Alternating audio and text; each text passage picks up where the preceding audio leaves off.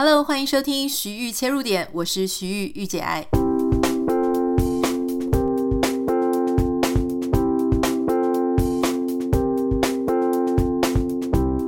欢迎收听今天的节目。今天我们要继续来讲故事，而且我们要迎来大结局了。如果你在上一集有收听，你可能知道我们已经把这个故事推进到徐志摩和陆小曼的婚姻呢，可以讲说。危机四伏，原因是因为陆小曼迷上了鸦片，而且她的生命里面多了翁瑞武这个男人，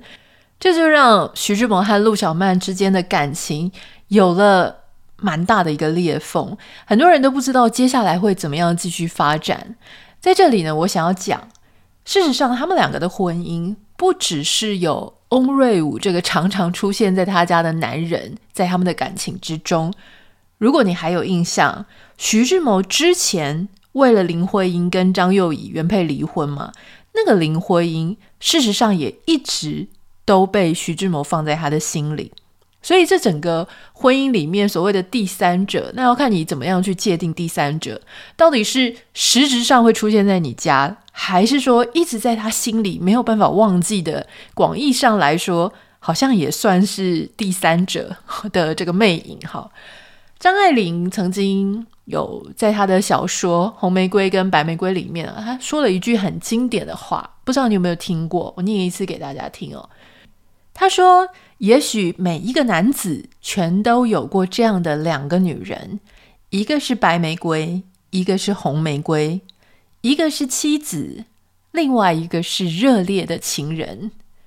娶了红玫瑰，也娶了情人的话，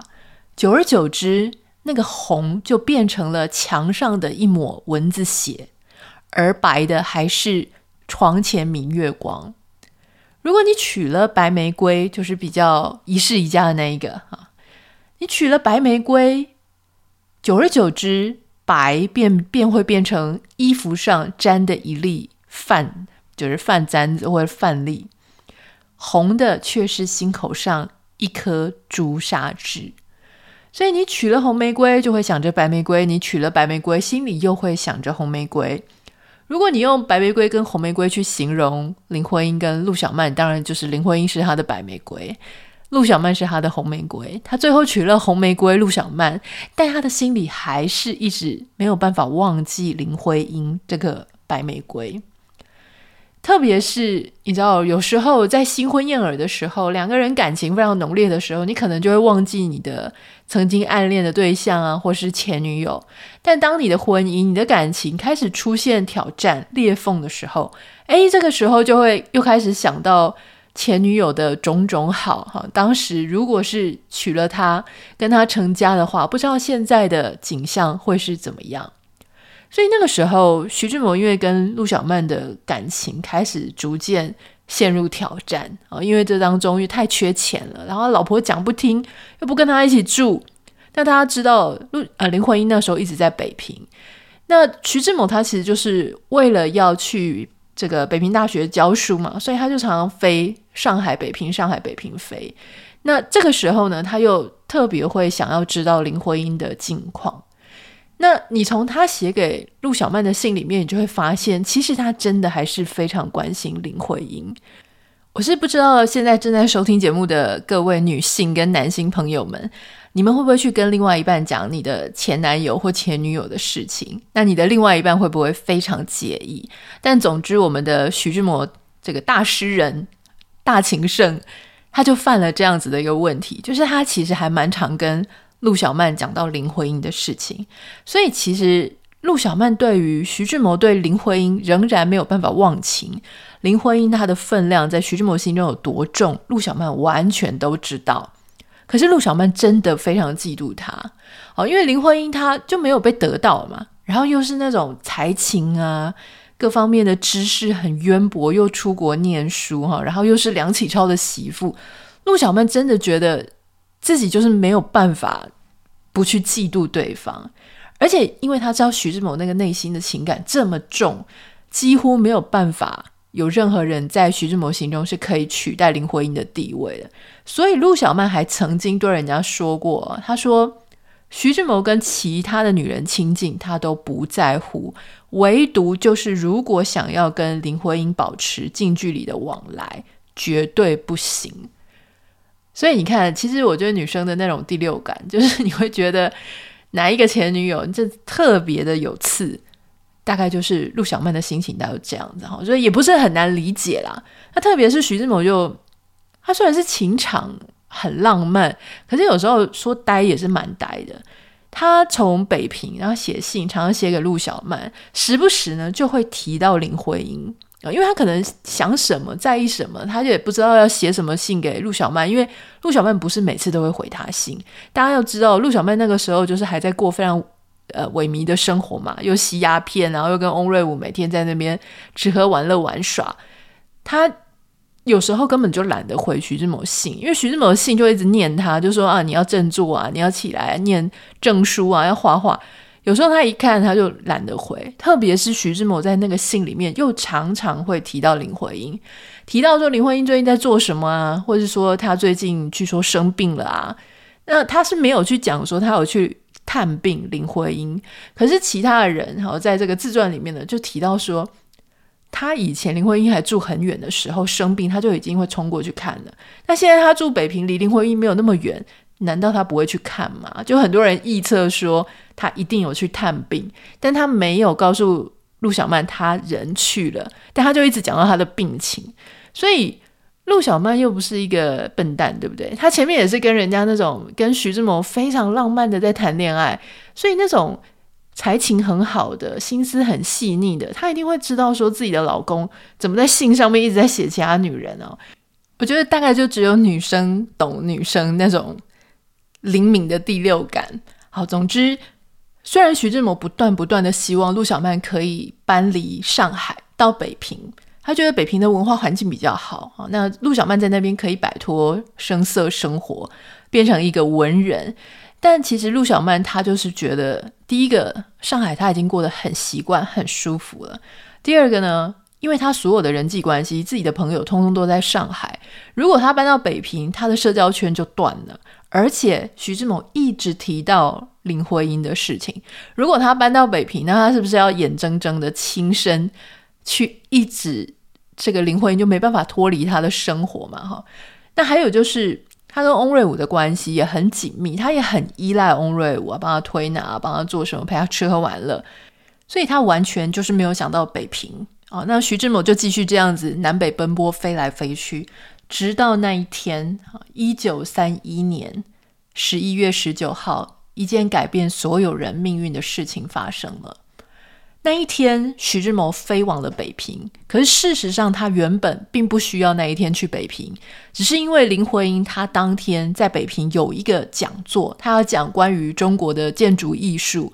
那他有请呃这个徐志摩可以过来，徐志摩也答应他说他会去，所以他就拼了，他就那一天他就搭了一个飞机飞到北平去。没有想到那一天在飞行的时候，因为起了很大的雾。所以他所搭乘的济南免费邮政专机，就在飞行的过程当中撞山坠毁了。那一年他只有三十四岁，所以他不只是错过了林徽因的那个演讲，他也错过了他未来人生的一切一切。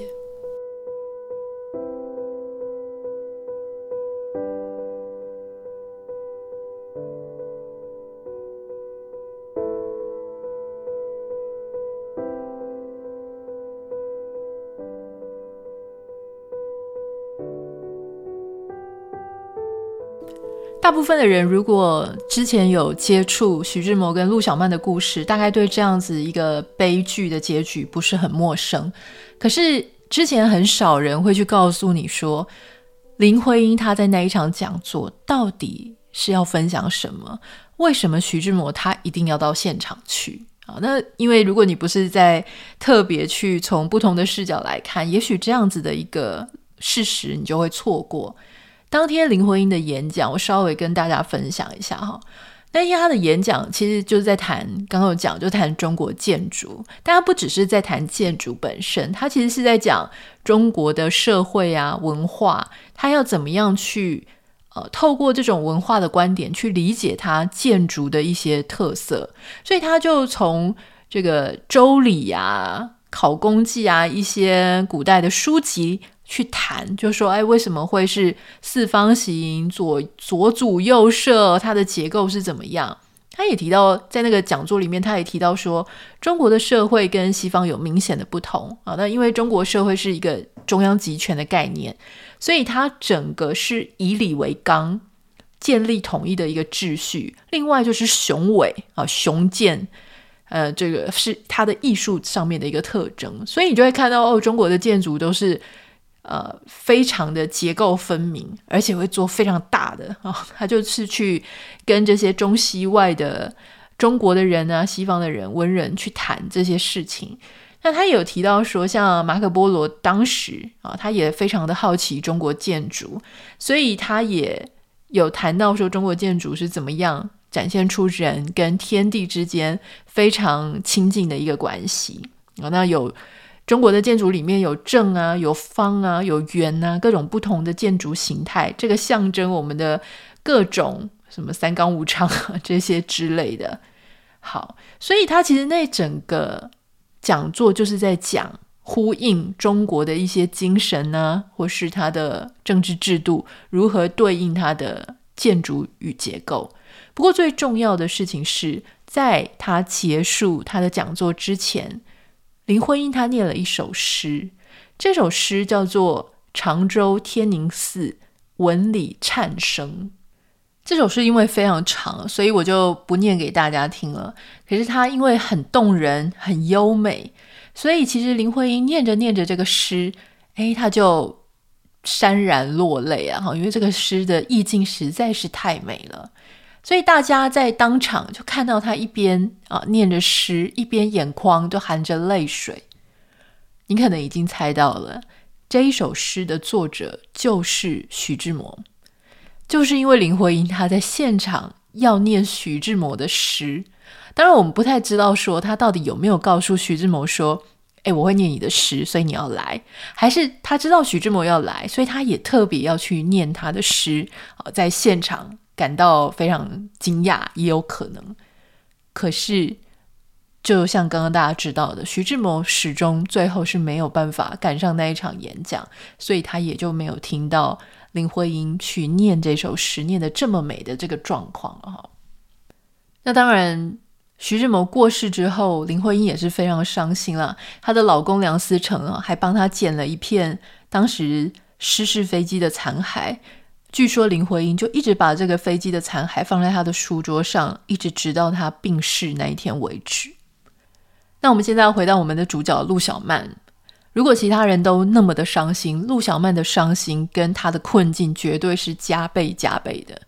你可能会想说，陆小曼你还是一个千金小姐，所以你老公如果过世，你就回去投靠你自己的娘家就可以了。可是偏偏，其实在徐志摩过世的前一年。陆小曼的爸爸陆定，他也已经啊离开了人间，所以你知道那种当官的，只要你离开这个人世，你就再也没有权位跟权柄了嘛。尤其是那样子的一个年代，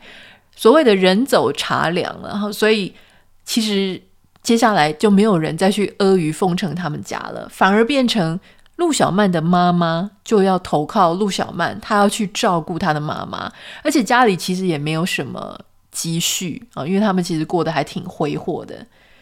那陆小曼她对于徐志摩离开是什么样的一个反应呢？我只能说她就是情绪完全的崩溃了，因为当时飞机失事的时候，其实他们希望这个家属可以去认领他的遗体，可是陆小曼是没有办法去认领的。这个你可能也。不难想象哈，如果说是你的情绪或心理稍微比较坚强、比较坚定，至少会把这些事情做完。可是有一些人，他情绪真的太脆弱了，所以他没有办法踏出那一步，他根本没有办法去看那样子的画面。只要他没有看到，他就不至于完全崩溃，好，就可以假装这件事情还没有发生，所以在那样的状态下，其实陆小曼她并没有去认领徐志摩的遗体，反而是张幼仪的儿子哦，就张幼仪跟徐志摩的儿子，还有张幼仪的他的兄弟，他们一起去把徐志摩给认领了回来。所以这件事情其实也让徐家人非常的不能谅解，就想说你在搞什么？你怎么连这件事情你都没有办法做到哈？那后来更夸张的事情是，连徐志摩的丧礼哈，就是说他的追思礼，徐家人都不让陆小曼去参与。所以这件事情就变成，虽然陆小曼她是徐志摩名义上的太太啊，可是大家都知道她已经被整个家族排除在外了，反而是张幼仪感觉还比较像是自己人。那那个时候，呃，因为陆小曼她也已经没有任何的经济来源。如果你还记得，我们曾经有讲过说，徐家他曾经分了财产，所以徐志摩跟陆小曼他们其实有一份财产。而那个时候，陆小曼其实他没有要那个全部的财产，但是他每个月还是有他一定的花销，所以他就拜托胡适写信给徐志摩的爸爸，跟他讲说，能不能够给他一些生活费。那胡适这这个。就很尴尬，因为他知道徐志摩的爸爸有多讨厌陆小曼，但他还是硬着头皮 跑去找徐申如，就是徐爸去谈。那徐爸他后来大概也是想到说，陆小曼她真的就生活没有着落，万一哦，因为他现在毕竟还是名义上徐志摩的未亡人嘛，他的太太。如果说他真的因为缺钱去做了一些什么不三不四啊、风流寡妇之类的事情，那他们徐家的脸就全部都丢光了嘛。所以这个徐爸他后来勉为其难的就答应每个月给陆小曼三百块钱的生活费。三百块钱，老实说，只要你好好花用了，不要再请一大堆的佣人或者过得很奢侈的话，其实三百块钱据说在那个时候是非常好用。所以就是这一笔钱，当时去支撑了陆小曼跟陆小曼的妈妈的生活。不过也因为刚刚我们提到徐家他完全不让陆小曼去参与徐志摩的追悼会啊，或者各种追思活动，所以陆小曼其实在这个时候也有一点点警觉，他就想说徐家有多讨厌他，他已经完全了解了。如果徐家他这样一不高兴，他就把你这个三百块钱断掉，断掉你的金元，那应该怎么办？所以他就是没有办法离开翁瑞武，因为他身边那时候的男人就是翁瑞武嘛。那他也很怕他的这个活口的这个费用会被徐家断掉，所以他当时也就没有跟翁瑞武整个切断关系。其实说真的啊，你说他是不是在徐志摩过世之后只剩下翁瑞午一个选择，并不是，因为。你可以想象，那个时候还是这么漂亮的一个女生，然后这么有名，但结果你的老公已经过世了。其实有很多男生纷纷对陆小曼递出了橄榄枝，我是不知道递的是什么啦，我们就当做是橄榄枝好了。总之，就希望陆小曼可以跟着自己啊，就说我可以养你啊，我可以照顾你啊。那这些人包含了谁呢？除了我们都知道的翁瑞午之外。还有一个可能你有猜到，就是他的前夫王庚，啊，就是那个军官。其实王庚在徐志摩和陆小曼结婚的时候，他做了一件非常有品的事情。哦，虽然他前面气到不行的时候，有给徐志摩发出什么死亡恐吓，可是当时他们两个真的结婚的时候，王庚还送了结婚的礼物给他们。还在礼物的旁边附上了一个贺帖，这个贺帖上面写的是“苦尽甘来方知味儿”，就是在吃过苦之后啊，甜头来到了，你才知道那是有多么的美好。所以其实他还算是蛮大度的哦，就是说他把他自己跟陆小曼当时形容成陆小曼的苦。啊，因为你不爱我，你爱的是徐志摩，所以因为经历过我们这些波波折折，你最后现在找到了幸福，你才能够感受到那个幸福的滋味和美好。所以他当时做的这一个举动，其实是蛮让人觉得说，哇，有大人哥，诶，是大人哥吗？对，就是那种好人、好男人的感觉。那现在徐志摩已经过世了，那所以他也回来就问陆小曼想不想要再回去跟他在一起，但是陆小曼拒绝了。另外还有一个让人非常意想不到的对象哈，就是他也对陆小曼示好。这个人是谁呢？这个人居然是胡适。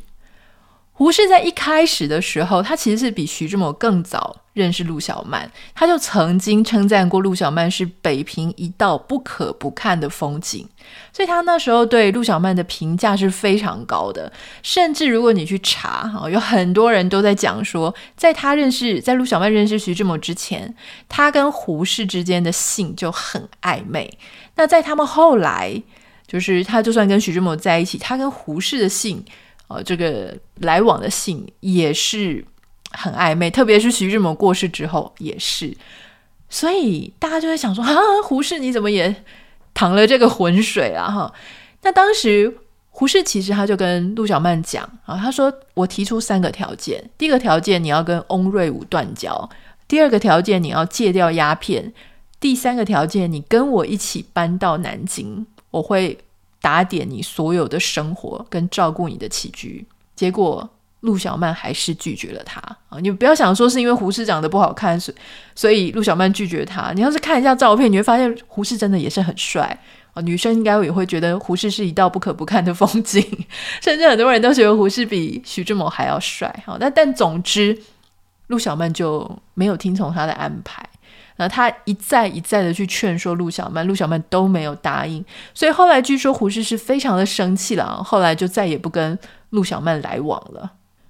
说真的，当时如果陆小曼她就马上选择，例如说王庚啊，或是胡适，她可能经济状况就真的能够立刻好转下来，可是她就没有做这个决定。很多人都在讲说，她的心里其实。她就是希望能够自己仍然是徐志摩的太太，他想要以这个身份继续活下去。那在徐志摩过世之后，陆小曼他就真的痛定思痛哈，因为这个对他打击实在太大了，而这个打击也转变了他未来所有的人生。他前面是一个非常挥霍的、非常幼稚的、自己高兴、很任性的一个女生，但是她后来在。徐志摩过世之后，她就开始画画，然后他就开始去搜集徐志摩的一些文集啊，他的散佚的各种什么诗集呀、文集呀、全集，他就希望能够帮徐志摩全部搜集起来成册。那个时候我们有提到说，虽然徐爸他每个月有固定给陆小曼和他的妈妈三百元，就支撑他们的生活，可是陆小曼她一直不是。觉得很安全，所以他其实还是保持着跟翁瑞午之间的联系，而且那个时候他的生活就只剩下翁瑞午一个熟人啊，又是非常亲密的友人。那你知道，女生女人家一个人要打点这么多事情，身边如果有一个男人，他也会觉得比较放心，等于是他的情感上或是经济上的一个依靠。所以那个时候呢，翁瑞午其实还是蛮常去他家，但是晚上都会回自己家。可是，就是有一天，翁瑞午跟几个朋友一起都在陆小曼家。那因为大家聊天啊，然后吃吃喝喝，待到非常晚了，已经到凌晨两点了。那当天，朋友就问翁瑞午说：“哎，你有没有要，就是一起回你自己家？”翁瑞午就说：“已经那么晚了，我就在一楼这边，好休息一下。”据他们所说了，那一天他其实就是人在一楼，可是。就在那一个月份的月底，好，又到了徐爸要给陆小曼三百元的时候，徐爸放了三百元，旁边还附了一张很短的信啊，他就提到说，知道翁君就是翁瑞武已经跟你同居了，所以下个月这笔钱就开始要停止了。后来他们才发现，原来是徐爸哈，他用钱买通了那个在巷口看门的人，所以这个人他就会把翁瑞午所有的一举一动都跟徐爸回报。那那个时候，翁瑞午一知道这件事情，哦，非常非常的生气，所以后来他就说：“没关系，陆小曼的生活费全部都由我来负担。”可是你知道吗？就是。翁瑞午他就是个纨绔子弟，所以他就是家境非常好，家里有很多珍奇异宝啊、古玩。可是他本身并没有什么赚钱的能力，或是赚钱的才华，所以他最后是要怎么样养陆小曼呢？一开始当然就是一直在卖家里值钱的东西，然后就整个把它卖掉。那陆小曼她其实因为他们也要抽鸦片啊，然后一开始可能也不太知道怎么省钱，所以总之啦。一九三八年到一九五六年，这总共有十八年的时间，翁瑞武就一直一直在变卖他的家产，哦，从有钱卖到没钱，到最后大家全部都是个穷光蛋。当时有人问过陆小曼说：“你为什么不就离开翁瑞武呢？他现在这么的穷。”那陆小曼她老实说，她跟翁瑞武两个也还能都算是有情有义的人啊，虽然他们前面做了太多的荒唐事。陆小曼说：“虽然他现在非常的穷途潦倒，但他也是为了要养我啊，为了为了我做了非常非常多事情，所以我不可以在他最糟糕的时候离开他。那你说他是不是爱翁瑞武呢？其实他也跟他的朋友讲说，我对翁瑞武并无爱情，只有感情。”那在那个后面的时间，徐志摩过世好几年之后，他慢慢的就跟翁瑞武正式同居。可是他有提到说，他不能嫁给翁瑞武，还有一个原因，就是翁瑞武他其实之前就已经有结过婚，还有他自己的小孩。如果他现在嫁给翁瑞武，那难道他的原本的那个原配，他也是没有谋生能力啊？难道你就不要他了吗？所以很多人就根据这一点，觉得说，其实陆小曼她做人也算是厚道。哦，并没有说，因为好吧，那你就娶我，你就养我，那你前妻你就不要了。他也没有这样子做。其实陆小曼跟翁瑞武他们过过一段非常非常凄惨的日子哦，就是又有烟瘾，又很穷，简直生活都没有办法继续下去了。那个时候，他们有一个朋友，也是一个作家苏雪玲，他就有去探望陆小曼。那因为当时陆小曼的烟瘾非常非常大，所以根据苏雪玲她回忆就说，陆小曼她常年卧病，看我们的时候呢，她是躺在病榻上的。我记得她的脸色白中泛青，头发一头蓬乱，牙齿脱落个精光。好，那她也不戴假牙，牙龈也都是黑黑的，可见毒瘾很深。不过虽然病容这么憔悴，他旧时的风韵却依稀尚在。款待我们的时候呢，也算是温和有礼。而翁瑞武那时候站在他的病榻前，频频问他要不要喝茶啊，要不要喝水啊，倒也蛮像一个痴情种子的。如果你看到这里就觉得说啊，好吧，这一生他们大概就毁了。这个话可能也讲得太早。我觉得人的韧性，哈，就是韧性，就是说怎么样去面对困境的那种能力。还有一个人，他的决心跟他的意志，其实是可以非常惊人的。而且不管是几岁，你突然醒悟了，重新要来过你的人生，都能够为你的人生带来某一种程度上的改变。我们刚刚有提到说，其实，在徐志摩过世之后，陆小曼慢慢的呢，就开始觉得说，我要重新开始学画画，然后我要帮徐志摩出一个全集，就这几件事情支撑了他，所以他后来呢就开始拜贺天健、陈半丁这些人，啊、就是去跟他们学画画。那个时候他还是有烟瘾的状态，但是他已经开始慢慢的哦、就是把他本来就蛮有画画天分，但是他就是去跟这些大师更去仔细的学那些绘画的技艺。那比方说，他就会去模拟一些明朝啊、清朝的这一些画画风格，或是画画的一些技术，哎，一直反复的钻研。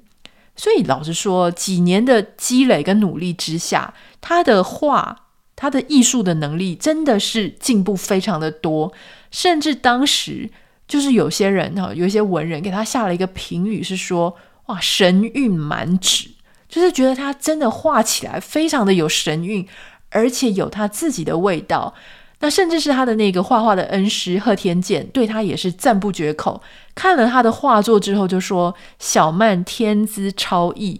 啊，他所出的这个画册呢是最精之作，读尽欣然，就是非常好。我读了，我看了，觉得很开心，能够被一代的绘画大师哦这样子称赞。你大概可以想象，陆小曼她确实画的比一般人都好。那在一九四一年，就是徐志摩过世十年后，也就是陆小曼三十八岁的时候，她在上海的大兴公司啊，也就是现在上海市第一百货商店的楼上，办了一场个人画展。当时他展出了一百多件作品啊，有山水，有花鸟，取材非常生动，画艺很精湛。所有参观的人都觉得哇，非常厉害，所以他当时名声就打出去了，哈，就是他是一个画家，非常有画画的才华。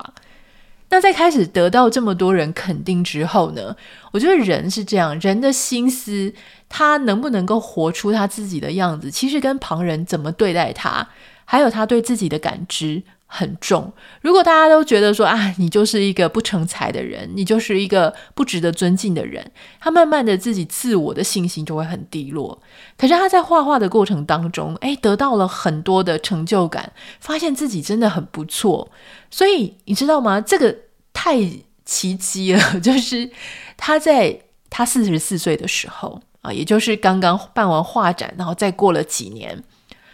他四十四岁的时候，他下定决心要改变，即使他的烟瘾这么的大，他决定去住院戒除他的鸦片烟瘾。在一九四九年，就是戒瘾之后的两年，他又继续，他当然继续的画。结果他居然就入围了全国的美术展啊！那全国的美术展几乎那个时候能够入围的都是男生的画家，女生画家非常非常少。所以当时她以一个女生画家入围了那些展，就受到很多人的注意。五十二岁的时候，她又再次入选了全国的美术展。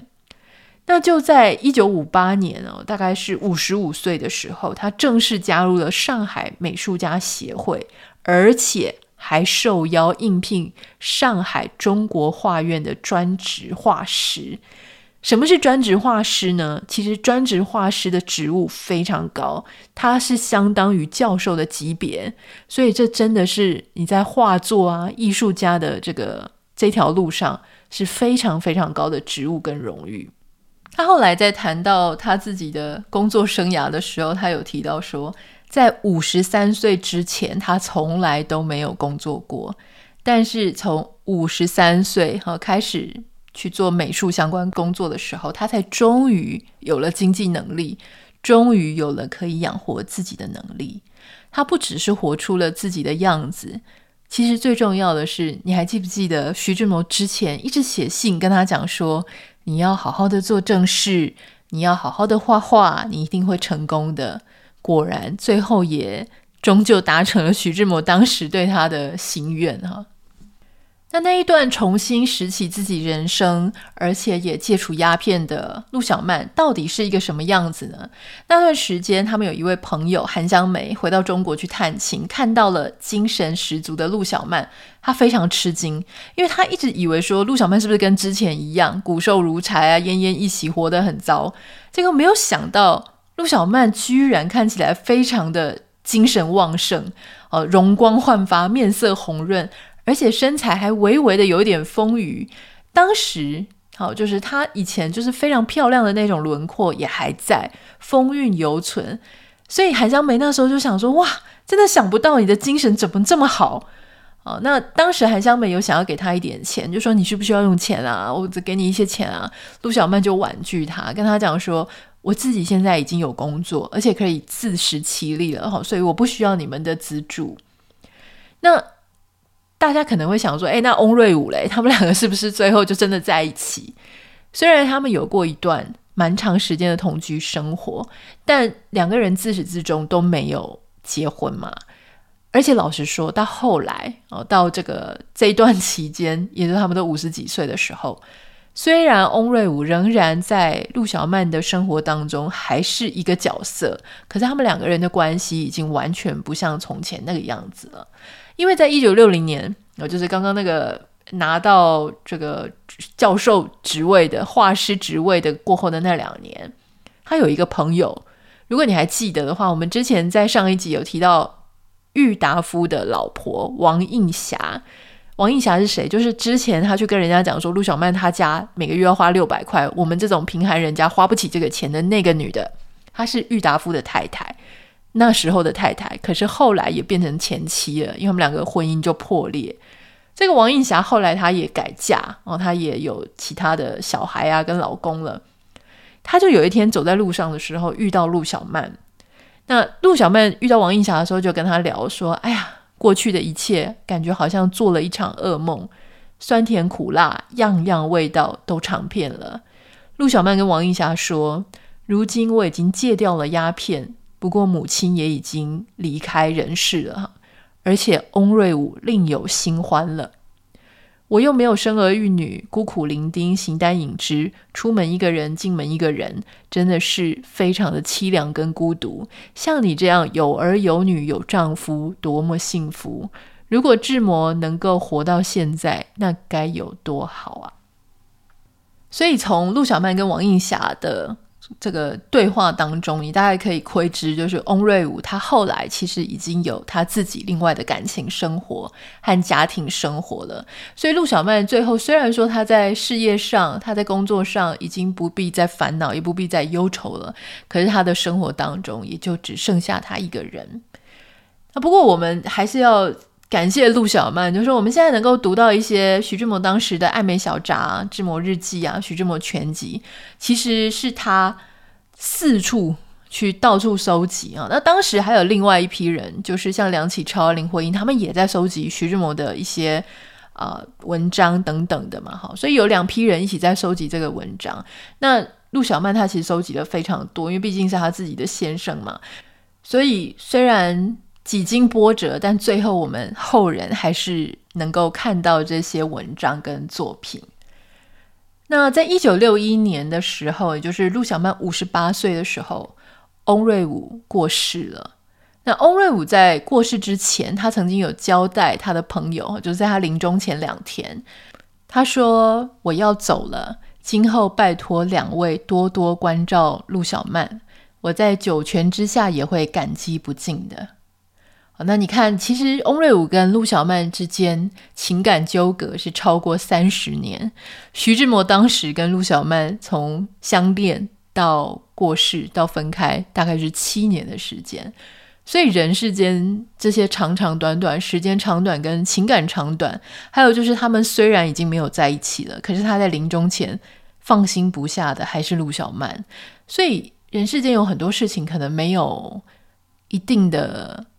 规则，或是答案，或者说谁到底占谁生命里的位置比较重，是不是比较久的那个就会比较情感比较深厚，或是怎么样的？这个是我想只有当事人他自己的心情哦，就是最清楚，旁边很难看出一个什么样说啊，我们一定要理出一个头绪。虽然现在在讲故事的时候呢，我要很逻辑的跟大家讲，可事实上每一个故事里面的人物。你要他多有逻辑，这件事情是非常困难的。那在一九六四年，也就是翁瑞武过世之后的三年，上海中国画院他委托陆小曼完成一幅作品，这个是要放在成都的杜甫草堂，它是四幅山水调屏，让大家可以去展览啊，去观赏用的。那当时陆小曼虽然病得蛮重的，但是他还是一丝不苟的就把他这个绘画作品给完成。那这幅绘画作品，也就是陆小曼人生当中最后一幅绘画作品了。因为在画完之后，他的整个病情急转直下。在一九六五年的春天啊，陆小曼走到他生命当中的最后一刻。他在过世之前呢，常常会讲一些啊，就是讲很多。很久以前的事情，有时候提到他的前夫王庚，有时候提到一些翁瑞武。可是据说他讲最多、最多、最多的还是徐志摩。那个时候，徐志摩其实已经离开三十四年了。那陆小曼在要离开人间的时候呢，他说徐志摩要来接他了，要来接他了。最后他就真的走了。在一九六五年的四月三号啊，也就是距离翁瑞武过世四年的时间。陆小曼她在上海的华东医院逝世了，享年六十二岁。其实陆小曼她在死前一直有一个心愿，就是她希望死后可以把她的骨灰跟徐志摩的放在一起，啊，或是他们可以合葬在一起。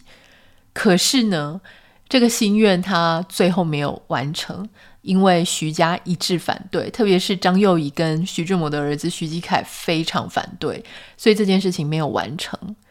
其实我觉得比较悲伤的事情是，